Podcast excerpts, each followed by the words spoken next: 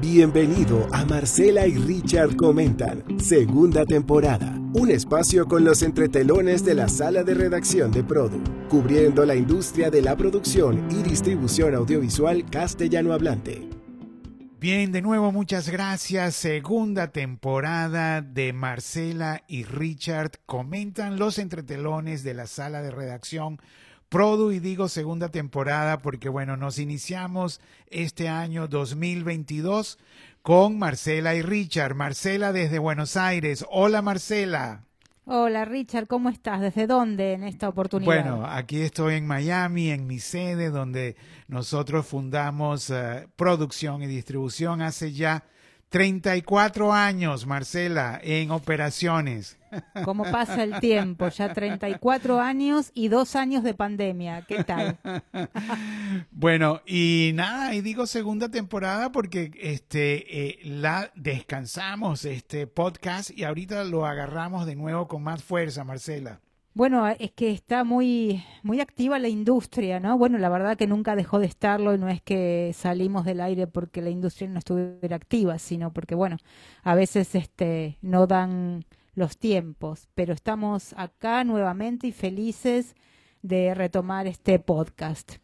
Y bueno, Marcela, y más felices porque te curaste, porque debo decir que en Produ Marcela se contagió, pasó casi toda la Navidad, o sea, hace cuatro semanas estabas enferma de COVID. Marcela, ¿cómo fue eso? ¿Qué sentiste? Bueno, sí. Bueno, fueron unos días antes de Navidad, así que no hubo Navidad en casa. Eh, me llaman el Grinch porque les robé la Navidad, pero bueno, me aceptan igual. Eh, ¿Qué sentí? La verdad que fue muy leve, febrícula, una febrícula no llega a ser fiebre, por si, no sé si no es un término muy argentino ese. Pero bueno, bien, la verdad que fue leve, fue mucho cansancio, eso sí, dormí mucho, pero debo decir que fue leve y claro, con las vacunas, gracias a la ciencia, eh, esta ola se vive de manera distinta. Eh, si bien hay muchos contagios, se vive con mucho menos miedo, ¿verdad? Y de hecho, bueno, en el equipo, por ejemplo, Cintia Plon está en esta semana, creo que cursando su segunda semana de COVID y también se contagió Maya Albornoz. Así que bueno, de, de a uno vamos cayendo por decirlo así. Y también Ida Febres, que bueno, que pasó la Navidad en México, allí, allí se contagió, igual su padre, que todavía sigue en México, ella es de nuestro equipo de video. Y, y bueno, y hay un dicho, eh, Marcela, por ahí rodando en las redes que dice, si no tienes un amigo que está contagiado de COVID, es porque no tienes amigos. está muy bueno. De hecho, yo tengo un amigo que se contagió ya dos veces. Ese es muy amigo. Sí, ¿no? Y, y, bueno, y familiares y todo, la verdad. Yo tuve también a, a mi hija Gabriela contagiada dos veces igual a mi nieto Ignacio también, bueno, o sea que... Bueno, gente que tiene muchos amigos, entonces sigue saliendo y se sigue contagiando, esos son los que más amigos tienen. Marcela, y bueno, y la industria comenzó este año con una incertidumbre porque... Bueno, el COVID en su nueva versión, Omicron, comenzó a subir y, y, y, hubo una controversia. ¿El NATPE se, sus, se suspende o no se suspende, Marce? Sí, lo que hubo más que nada fue incertidumbre, una incertidumbre muy grande, una sensación de déjà vu. Recuerdo en 2020 cuando el primer evento que se suspendió, o sea que también había una incertidumbre y el primer evento que se suspendió había sido uno que es el un mobile en Barcelona y después luego fue que se suspendió los screenings y demás. Eh, y, tuve esa sensación. Y, el MIP, ¿no? El MIP Television en 2020, eh, que era se suspende, no se suspende, se suspende, no se suspende. Y, después, bueno, ya vino la ola, claro, ahora tenemos todo la, la, el background de todo esto. Entonces, cuando se suspendió el Sundance, cuando se suspendió eh, los premios Grammy, ahí dijimos, bueno, eh, porque el ánimo, el ánimo en noviembre era otro. El ánimo era el narpisease. Bueno, había eh, eh, digamos, eh, un espíritu festivo y con la idea y la seguridad de que 2022 íbamos a arrancar con el reinicio de los mercados presenciales y por lo tanto el reinicio de los negocios con una con un, digamos con más ímpetu. No, bueno, Pero bueno, y el NATPE que es al principio del año, a los que no saben exactamente o no se recuerdan qué es NATPE, debo recordar, es National Association Television Programming Executive. Es la organización que agrupa a los programadores, a los ejecutivos de programación de los Estados Unidos y que bueno, que después se ha ido eh, este, expandiendo hacia los otros territorios y el NATPE, que bueno, que era muy poderoso cuando arrancó en el syndication, bueno, poco a poco ha ido este, yéndose hacia, hacia los latinoamericanos y hacia Miami. O sea, realmente los programadores y los compradores latinoamericanos creo que rescataron al NATPE y lo convirtieron en una feria anual en Miami, porque antes eh, eh, iba eh, recorriendo todas las ciudades de Estados Unidos. Yo recuerdo el NATPE San Francisco, el NATPE New Orleans, el NATPE en Las Vegas, el NATPE en Atlanta, Marce. Yo creo que recuerdo el NATPE en Las Vegas. creo que ese sí. Pero bueno, o sea, eh, así fue y realmente llegó un punto donde la industria decía, bueno, NATPI tiene que pronunciarse, tiene que decir algo. Realmente el silencio ya empezó a molestar porque la incertidumbre era muy grande. Entonces, si bien había muchas ganas de algunos de ir, había por el otro lado muchas cancelaciones de citas y gente que tenía, distribuidores que tenían la agenda llena de, no sé, hasta 40 citas, empezaron a tener, no sé, 10 o la mitad. Sí, bueno. Claro, el temor, el temor no era solo a contagiarse, el temor es, porque claro, en esta ola con las vacunas que se vive distinto, el temor no es tanto a contagiarse, sino tener que permanecer en otra ciudad con hoteles de costos altos. atrapado, atrapado, porque te atrapa. O bien terminar asistiendo a un evento pobre en asistencia. Entonces, claro, esa era la incertidumbre, pero NATPI no se pronunciaba. Entonces, bueno, eso generó angustia, incertidumbre, este zozobro, este desasosiego y bueno y ahora bien dicen que eh, digamos las razones por las que NatPi se demoró es porque bueno ellos de hecho lo dijeron en su comunicado les afecta muchísimo económicamente. Bueno, a mí me llama, a mí no, a mí prácticamente me llamaban todos los días los distribuidores a preguntarme que qué pasa, qué más sabía. O sea, hubo realmente una tensión en Produ porque todos los días nos llamaban, Marcia, a ti te llamaban, a, a, Maribel la llamaban, a mí me llamaban varios distribuidores diciéndome eso. Lo que tú dijiste, cerré el año con, con casi 42 citas, eh, eh, comencé el año más o menos con eso y a la semana, bueno, de las 42 ya habían 30, esta semana voy por 10 y, y, y no llego, o sea, no me dan los números. Y bueno, y finalmente el sábado en la noche, así mismo, el sábado en la noche, o sea, ya hace ya casi una semana se pronunció la organización del NATPE en un eh, comunicado casi a las nueve de la noche hora de Miami diciendo hasta aquí llegamos, suspendemos y no decimos más nada hasta nuevo aviso, pero no se sabe exactamente, ¿no? Fue duro, igual yo creo que fue duro sobre todo para los eh, bueno, primero para NATPI y además para los distribuidores eh, medianos y pequeños, ¿no? Para quienes o sea, inversión hacen todos, pero tal vez el esfuerzo es distinto para los que son pequeños y medianos. Muchas distribuidoras que de repente están como comenzando, son distribuidoras boutiques, eh, que las que no están basadas en Miami. Entonces, bueno, para los grandes creo que es distinto. Por supuesto, hay una cuestión de logística, hay todos unos eventos planificados y demás. Pero bueno, es, es, es, otra la sensación y creo que hemos incluso escuchado a algunos distribuidores grandes decir que bueno, que que no importa porque nos devuelven las, eh, los reembolsan las suites, las, las reuniones pueden continuar vía Zoom. Sí. Estos dos años de pandemia demostraron que podemos hacer las reuniones de otra manera y reemplazar esto incluso por tours por eh, distintos países visitando clientes. Ahora yo te digo una cosa, Marce, este, eh, cuando la organización, la directiva de NATPE anunció que ya no iba a haber NATPE, no solo la incertidumbre, se acabó. O sea, yo creo que se aclaró un poco que este año los eventos como los conocíamos hace tres años antes del COVID eh, no van a volver como eran. Realmente ¿Por qué digo que la incertidumbre se acabó? Porque bueno, ahora ya cada compañía ya, sabe que ya no van a haber este tipo de eventos eh, a los que hemos estado acostumbrados por décadas y décadas y ahora es como sálvese quien pueda, arrégleselas como pueda, cada quien está tratando de, de hacer sus screenings a su manera, que ya los comenzaron, pero como hubo esta apertura en noviembre que nos dio la esperanza, ahora se acabó. Y además, bueno, eh, eh, esto ha cambiado, o sea, la industria cambió, Marce.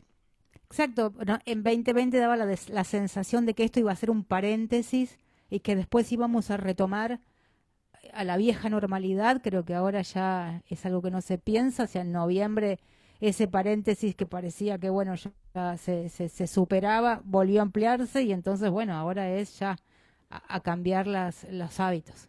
No, y- no como paréntesis, no como suspensión de algo, sino, bueno, ya se cambió. No, y, No como, y como tú dices, ¿no? Que cada quien va a tomar su avión y, y visitar a sus clientes, aunque eh, tomar un avión también cada vez es más complicado, hay más filtros, hay una cantidad de aplicaciones que hay que eh, eh, formalizar, también hay que hacerse diferentes pruebas, ya por lo menos para entrar a Estados Unidos, que antes pedían eh, 72 horas una prueba, ahora la han reducido a 24 horas. O sea, no- nadie Claro. puede entrar a Estados Unidos si no tiene una prueba negativa de 24 horas de realizada. Además, la- las líneas aéreas se han vuelto complicadas, hay una vejación a la gente, cualquier funcionario te dice cualquier cosa. Bueno, o sea, la experiencia de viajar, además que hay que Cada vez peor. es cada vez peor y hay que tener además un, un barbijo, como dicen ustedes, o un tapabocas, o eh, eh, eh, todo el viaje, ¿no? O sea, hay viajes de hasta Sí. nueve horas, ¿no? O sea, nueve horas como un Sí, ¿no? Los que vivimos en el sur del mundo.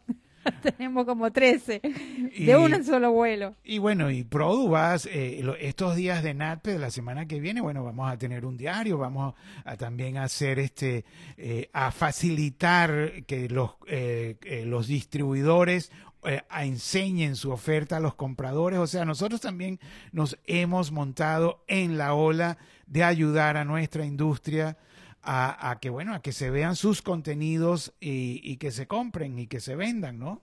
Bueno, sí, nosotros seguimos informando. De hecho, hay que decir que, digamos, todo el, termómetro de cómo, cómo iba la incertidumbre y, las los diferentes cosas que pasaban respecto de NATPI, Produ creo que ha destacado en informar.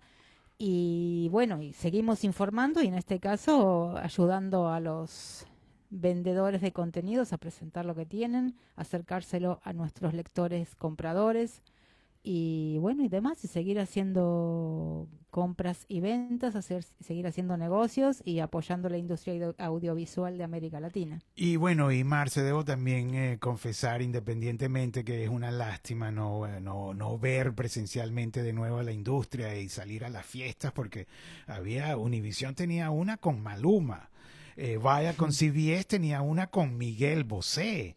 Este, Las guaguas iban a celebrar, eh, guaguas is Worldwide Audiovisual Women Association, iban a celebrar su quinto año en una fiesta que venían armando desde septiembre del año pasado. Lili, Además No- asistían con un paraguas de 17 empresas. La verdad que las guagua, bueno, todos las queremos mucho, ¿no? Creo que destacan porque son mujeres muy trabajadoras, muy talentosas y, y realmente han construido una asociación que, que se hizo notar y es muy útil para, para los distribuidores y los compradores. Sí, bueno, eh, no, yo te iba a decir que eh, desde septiembre están, están armando la fiesta, o sea, Sí. Lili, Lilian Hernández, la presidenta, que, que tiene un carácter divino, o sea, una mujer eh, con un humor y una energía, eh, bueno, le ha pegado de que suspender la fiesta y fueron una de las últimos, de, la- de las organizaciones últimas en decir suspendemos, ¿no? O sea que Sí, realmente sí. fue un dolor. Y lo que te iba a Sí. decir además, que independientemente de que no los vamos a ver presencialmente a nuestra industria, ni, ni, ni ir a, a- a comer, ni, ni reunirnos, yo sentí la verdad que cierto orgullo de que nos llamaran tantos distribuidores, confiar en Produ para saber las últimas noticias, porque eh, el NATPE hasta el último momento estuvo silencioso y, y tenía su, su evento OM, o sea, eh, iba, iba, iba, iba hasta, hasta el sábado pasado, que, que ya no pudieron. O sea, si noche, nosotros nos sentimos presionados y con angustia y, y- y con toda esta actividad, claro. eh, y, y- sí, los zapatos de los directores de- del NATPE, bueno, la verdad, Sí. no, no, no quisiera haber estado en esos zapatos, la verdad, Marce. Sí, yo también me sentí, yo me sentí que bueno, que, que me sentí útil, me estuvo, me gustó, me gustó cuando la industria te llama y te sentís que bueno, que el trabajo que uno hace realmente es útil para, para, para los lectores, para la industria. Bueno, listo, NATPE, ¿qué más, Marcela, este año, qué más arrancó? Bueno, te digo que fue un año que arrancó con muchas designaciones, eh, ejemplo, y una de las designaciones grandes, eh, Claudia Bermúdez Key, que asumió la distribución de la librería de MGM. Eh, creo que esta noticia nos dice dos cosas, ¿no? Una, bueno, otra mujer en un cargo tan importante.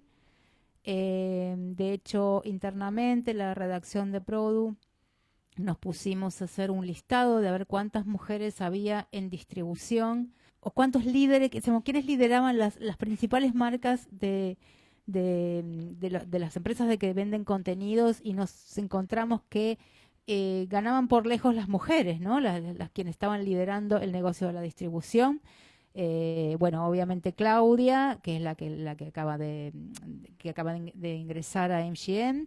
También debo decirte, un poco a medias, porque no lo puedo decir del todo, pero hay otra mujer de muchísima trayectoria que va a asumir otra eh, dirección de distribución de, de una, de una De otro estudio, importante, de otro sí, un estudio. La lista es larga. La Ángela es Coya de. Globo. Ángela Globo, Lisette Osorio de Caracol, eh, Michelle Wasserman de Banishai, A bueno, ver, la española. Marta Espeleta de Media Pro, María Jesús Pérez de RTV, que tiene de, de Radio Televisión Española, que debe tener allí 30 años, Laura Sí, Pérez de. Vaya con CBS, Esperanza Garay, ex Telemundo, ex Tepuy, ahora eh, en Mega Chile, eh, eh, ¿quién más? Cecilia Gómez de la Torre, Tondero La y española América Beatriz Sea, en Intermedia, en Turquía. Roxana Rotundo. Sandra Eh, Smester de, de Azteca TV, que esto también creo que es una primicia que también agarra la distribución internacional de Azteca, la, la catracha hondureña. eh, eh, Sandra Smester, la verdad que es una gran programadora, nata, con una gran este, escuela, y, bueno, y a los hondureños le dicen catrachos, y no, se, y no es ofensa.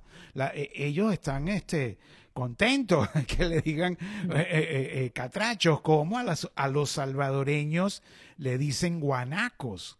Y bueno, y hay, y hay más, Coyunco. McNamara de Leda Films, una institución también. Ekin La- Coyunco estaba diciendo de Canal Ah. D que bueno que los turcos ahora son parte de nuestra familia, los distribuidores turcos porque se han metido bien, ¿no? Eh, María. Valenzuela de Movie Star, Silvia Cotino de Mediaset, eh, Sheila, Sheila Aguirre de Fremantle que también tiene años allí, ¿no? Yo conocí Sí. a Sheila cuando estaba en Univisión, era una de las eh, de- de- del equipo de Rosita Perú, bueno, estoy hablando hace 33 años aproximadamente. Kelly Bueno. Wright en Keshet, bueno, en fin, Bueno, hay más. Hay, o sea, las mujeres ganan, Marce, ustedes ganan. muchísimas mujeres, no sé si ganamos o no, pero digo, muchísimas mujeres realmente en la distribución, el frente, y la verdad que, bueno, y además... Bueno, hay más, hay más. dice Mira, otra hay- cosa más. Mira, pero digo, eh, sí. espérate, hay más. Mickey Ifshir de, de FLI, Sí. eh, Diana Borbón de Silvana A3 Distribution, D'Angelo. Audrey, Audrey eh, de Art France, Guadalupe D'Agostino, que Uy, sí. sale ahora con Mesber Agency, eso también es otra primicia que se va a lanzar pronto, ¿no? O sea, eh, Carlos Mesber, este, de. High Hill Entertainment, lanza también su propia agencia de creación de contenidos y de representación de artistas. Este, bueno, Bárbara Suster de Eco Ride, Sabrina Ayala de Cineflix, Ana María Barreto de Telecolombia y Teleméxico, Carlota Vieira de SIC Portugal, Rosmaría Vega, nuestra gran amiga que también tiene todos los años del mundo eh, distribuyendo para los estudios en su propia empresa ahora, RM Vistar, Kelly Wright de Keshet. eh, bueno, para ustedes contar. Las mujeres ganan. Marcela, ¿qué más? Bueno, no, que esta noticia también habla de la importancia de la distribución, ¿no? En una época en que, sobre todo el año pasado, se habló mucho de, de, que, como todos las mayors, querían conservar su propiedad intelectual de, de, sus productos, entonces no estaban lanzando a la venta sus librerías para conservarlas para sus propios streamings. Eh, y si bien es cierto, y eso sucede porque, bueno, retienen el contenido, porque el contenido es lo que hace que un, un usuario decida por una plataforma u otra. Eh, también es cierto que la librería es un activo importante que lo van a distribuir, que lo siguen distribuyendo, porque bueno, es un, es un, es una, un activo y una forma de generar dinero que bueno, no van a dejar de hacerlo. Y para eso están contratando gente muy importante, mujeres o hombres, pero bueno, gente que, que realmente son destacados profesionales de la industria. La distribución sigue adelante y no, no ha dado un paso al costado.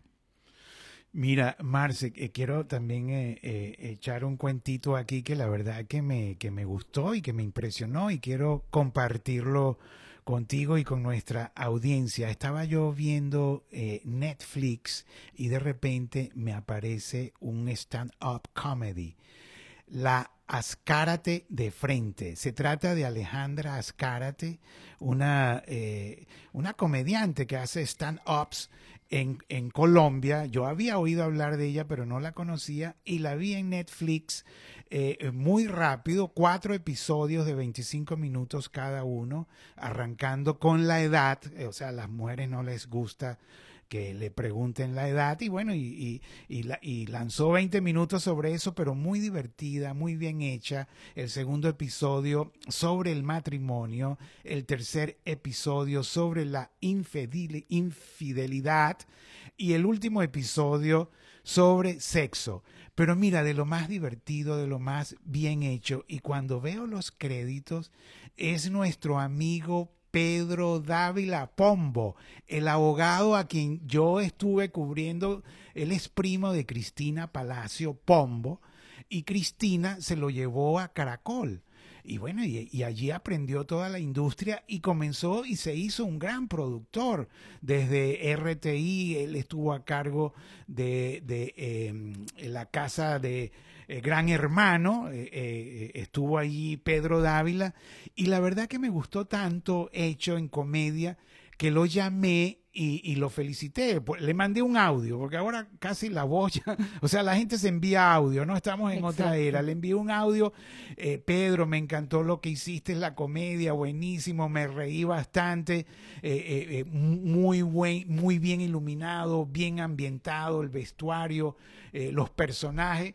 Y bueno, y me, y me contesta, me dice, gracias Richard, qué sé yo, y me da una noticia que el 28 de enero de este mes él, eh, su equipo, su, su empresa Miracle, que yo creo que es parte ahí también del Pato Rabuffetti, el argentino de Non-Stop, o sea, ellos se unieron, este, lanzan Amazon Prime. Amazon Prime se lanza en Colombia el 28 de enero con un documental de fútbol sobre la selección colombiana que hace Pedro Dávila, Miracle. Y, y me dijo, mira, estoy orgulloso, nos salió súper bien, eh, eh, este, feliz. Entonces, bueno, eso es una noticia, Marce, también.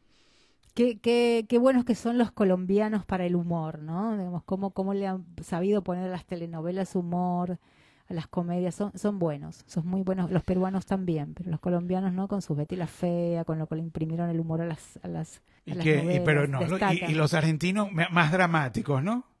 Sí, pero también tenemos nuestro humor. Un poco, hay que buscar ese humor. Me parece un poco más, más cáustico esa veces, pero siempre, sí, hay, hay humor, hay humor. Bueno, tú sabes. No dramáticos, pero hay un humor ahí eh, medio. Tú, eh, tú sabes que una de las eh, características internacionales que se, que se habla del boca a boca es del crew colombiano, de los equipos colombianos humanos. Cuando viene la, cuando va la gente a Bogotá o a Medellín, o que, que bueno, que se eh, que, cuentan con un, este, eh, un crew colombiano, una de las cosas además que les gusta la seriedad, el profesionalismo, que no tienen horario, que trabajan sábado y domingo, lo que más les gusta y les llama la atención, además de estas cualidades que te acabo de nombrar, es el humor. Además lo dicen, me encantan los colombianos porque tienen un humor muy, muy bueno, Marce. En el trabajo mismo, trabajando. Sí, no te digo, trabajando, pues. Qué bueno. ¿Qué más? Yo tengo para Los contar- nombramientos, ¿no? Se- seguimos con la paisa colombiana eh, Claudia Bermúdez Key. Eh, yo la conocí Exacto, igual hace colombiana 30 también. años, sí, colombiana de, de Medellín, pero bueno, en Miami, casada además con un maracucho de Venezuela, con una familia muy bonita, muy sólida. Esa es Claudia Bermúdez, ahora a cargo de la distribución de MGM. ¿Qué más, Marce? Bueno, otra designación reciente ha sido en Chile, el canal Mega o el Holding Mega Media de Chile. Eh, desde que había renunciado, se había desvinculado Patricio Hernández, quien se fue a Latina de Perú hace casi un año, fue de hecho en febrero del año pasado. Yo me acuerdo que estaba de vacaciones, me acuerdo que estaba en la playa en un auto y ahí fue que me enteré. Eh, y bueno, eh, finalmente, después de mucho buscar, Mega de Chile encontró el reemplazo, es Javier Villanueva, va a asumir en marzo. Javier está en este momento en MediaPro Chile y va a continuar ahí hasta el día 14 de marzo y allí va a asumir la dirección ejecutiva en Mega. Javier viene de una trayectoria larga en Chile, él estuvo en BTR, después... Sí, yo lo recuerdo de allí, de allí, ¿no? Era, era como Claro. una dupla junto a Edgar Spillman, ¿no? O sea, Exacto, los dos altos, sí, de- de- sí, claro, lo, lo- lo recuerdo. Qué bien, ¿no? Además, Después un buen él estuvo reto, en ¿no? Mega, sí, sí, él estuvo en Mega, en la parte de contenidos digitales. Eh, después se fue a la compañía catalana Media Pro, primero con el canal de Fórmula 1, que estuvo en América Latina hasta unos hasta 2017, creo, y ahí fue que después pasó para organizar y diri- dirigir Media Pro Chile. Ellos compraron algunos móviles de en HL Films eh, para, para hacer los eventos de fútbol. También hicieron El discípulo del chef junto a Turner para Chilevisión. Estaban proyectando también unas ficciones. Bueno, MediaPro tiene en, en América Latina. eh, es un mercado importante para ellos y tiene, tiene oficinas en, en Colombia, en Argentina hace muchos años, eh, armaron la de Chile, en México recientemente. Bueno, Así Bueno, que bueno, pero y- él y- sigue y- hasta, hasta, hasta marzo y de ahí, bueno, asume en Mega de Chile y uno de los objetivos es también que los contenidos que produce el canal, llevarlos al mercado internacional. Pero No, bueno, yo- hablando yo- de... Yo te iba a agregar ahí, perdón, Marce, que es que bueno, que Media Pro batea para todo, o sea, juega en toda la cancha, ¿no? Para diferentes eh, eh, eh, segmentos Mer- de industria, ¿no? O Sí, sea, alquilan cine, equipos, alquilan equipos, al- alquilan unidades móviles, dan servicios satelitales, eh, hacen muy buen contenido. Aquí en Miami acaban de, compr- de comprar y de expander su, su- sus servicios de producción al adquirir eh, lo que era eh, Cisneros, eh, los estudios de Cisneros, de Venevisión International. Media Pro en Miami tiene ahora tres edificios y varios clientes. Tienen también un nuevo Doblaje estudio, también tienen un estudio nuevo en Manhattan que agregan al que tenían en... eh, en Brooklyn, Eh, o sea, tenían, tienen en Brooklyn y ahora en Manhattan, en Nueva York, tienen estudios, más los tres de Miami, o sea, o sea, Media Pro, la verdad, es increíble. Un monstruo increíble, sí. Bueno, y además Arge- eh, eh, América Latina y España, digamos, están haciendo muchas cosas en conjunto. El puente, Marce, el puente el por fin se creó, se, puente, se Porque edificó. ellos no quieren hablar de desembarco, ¿no? No, no, no, decir no. de desembarco. Sí, no, no, no, no, sí, sí, no. Yo recuerdo que en, en algún momento tratamos de, de titular, tratamos de titular que España desembarca en Latinoamérica, ¿no? Pero no, o sea, eh, no, señor. Lo que hay es un puente doble vía. Hay más latinoamericanos ahora trabajando en España en la dirección, en la dirección de fotografía. Hay más compañías en conjunto hechas entre latinoamericanos y españoles. Y bueno, y inclusive yo este fin de semana me iba a Madrid, me iba a instalar en Madrid un tiempo para hacer reportajes de los latinoamericanos que están trabajando allá y de los españoles que tienen intereses en América Latina, en nuestra industria. Pero bueno, me dijeron, mira, por el COVID, Omicron, ahorita no es el momento. ¿Qué más, Marce? Ya para ir redondeando, la verdad, muy, muy agradable de volver a este podcast. Eh, eh, Marcela y Richard comentan los entretelones de la sala de redacción de Produ. ¿Qué más, Marce, tienes por allí? Bueno, no, decirte que, bueno, esta semana, de, aunque no haya NATPI, hay NATPI, en el sentido de que las reuniones se van a hacer, que la industria va a hacer sus presentaciones.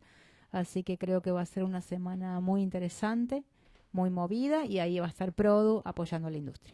Otro nombramiento, Marce, para eh, ir cerrando ya, fue el de León Krause. León Krause es un periodista a quien yo seguía en México. Yo pasé casi 12 años eh, viviendo en México. No vivía todos los días, pero iba y venía entre Miami, México, Bogotá, Buenos Aires también. Pero en México, eh, Televisa lanzó Foro TV e, ese, ese canal de noticias que a mí personalmente me encantaba. Y, en el, y había un programa llamado La Hora 21 a las 9 de la noche que eh, eh, el ancla era León Krause. León Krause, hijo del historiador mexicano Enrique Krause, que también es productor de televisión, ha hecho más de 500 programas. Bueno, son unas personalidades. Y de repente León, a quien yo seguía y me encantaba, eh, se fue a Los Ángeles, al canal 34 de Univisión en Los Ángeles. Y yo me preguntaba, pero bueno, León aquí en, México, con esta audiencia mexicana de millones, ¿no?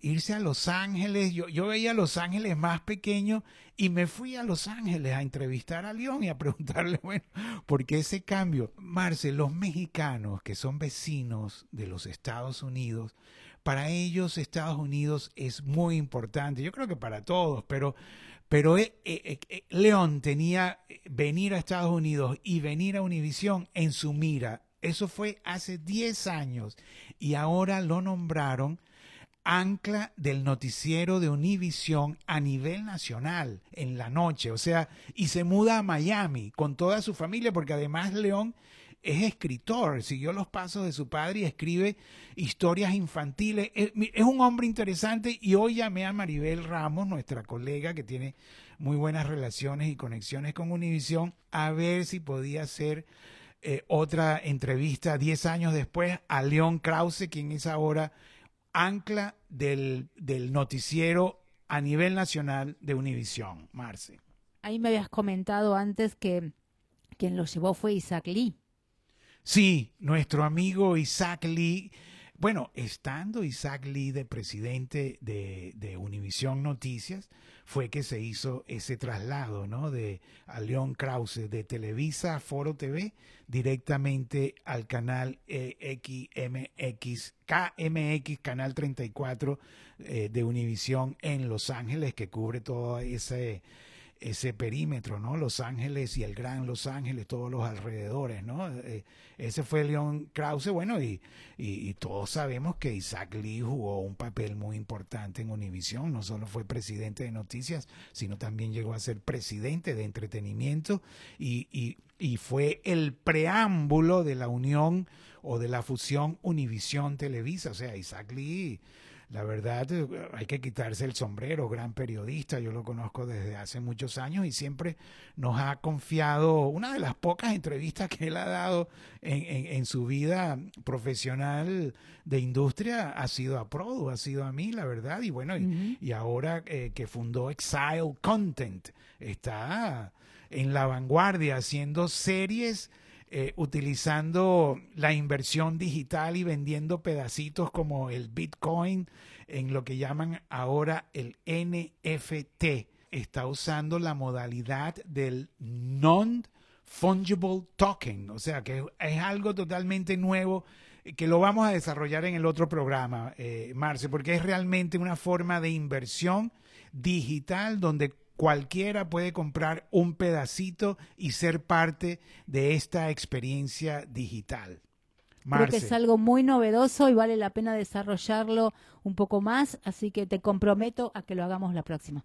Bueno, Marce, entonces nada, nos despedimos hasta la semana que viene. Esta es la segunda temporada de Marcela y Richard comentan los entretelones de la sala de redacción de Produ que este año comenzó pero súper activa con la, la, cancelación del mercado de NATPE, una cantidad de nombramientos y bueno, y mucho contenido que se está produciendo. Marce. Así es. Bueno, nos encontramos en el próximo podcast. Gracias. Hasta luego. Marcela y Richard comentan, un espacio con los entretelones de la sala de redacción de Produ, cubriendo la industria de la producción y distribución audiovisual castellano hablante.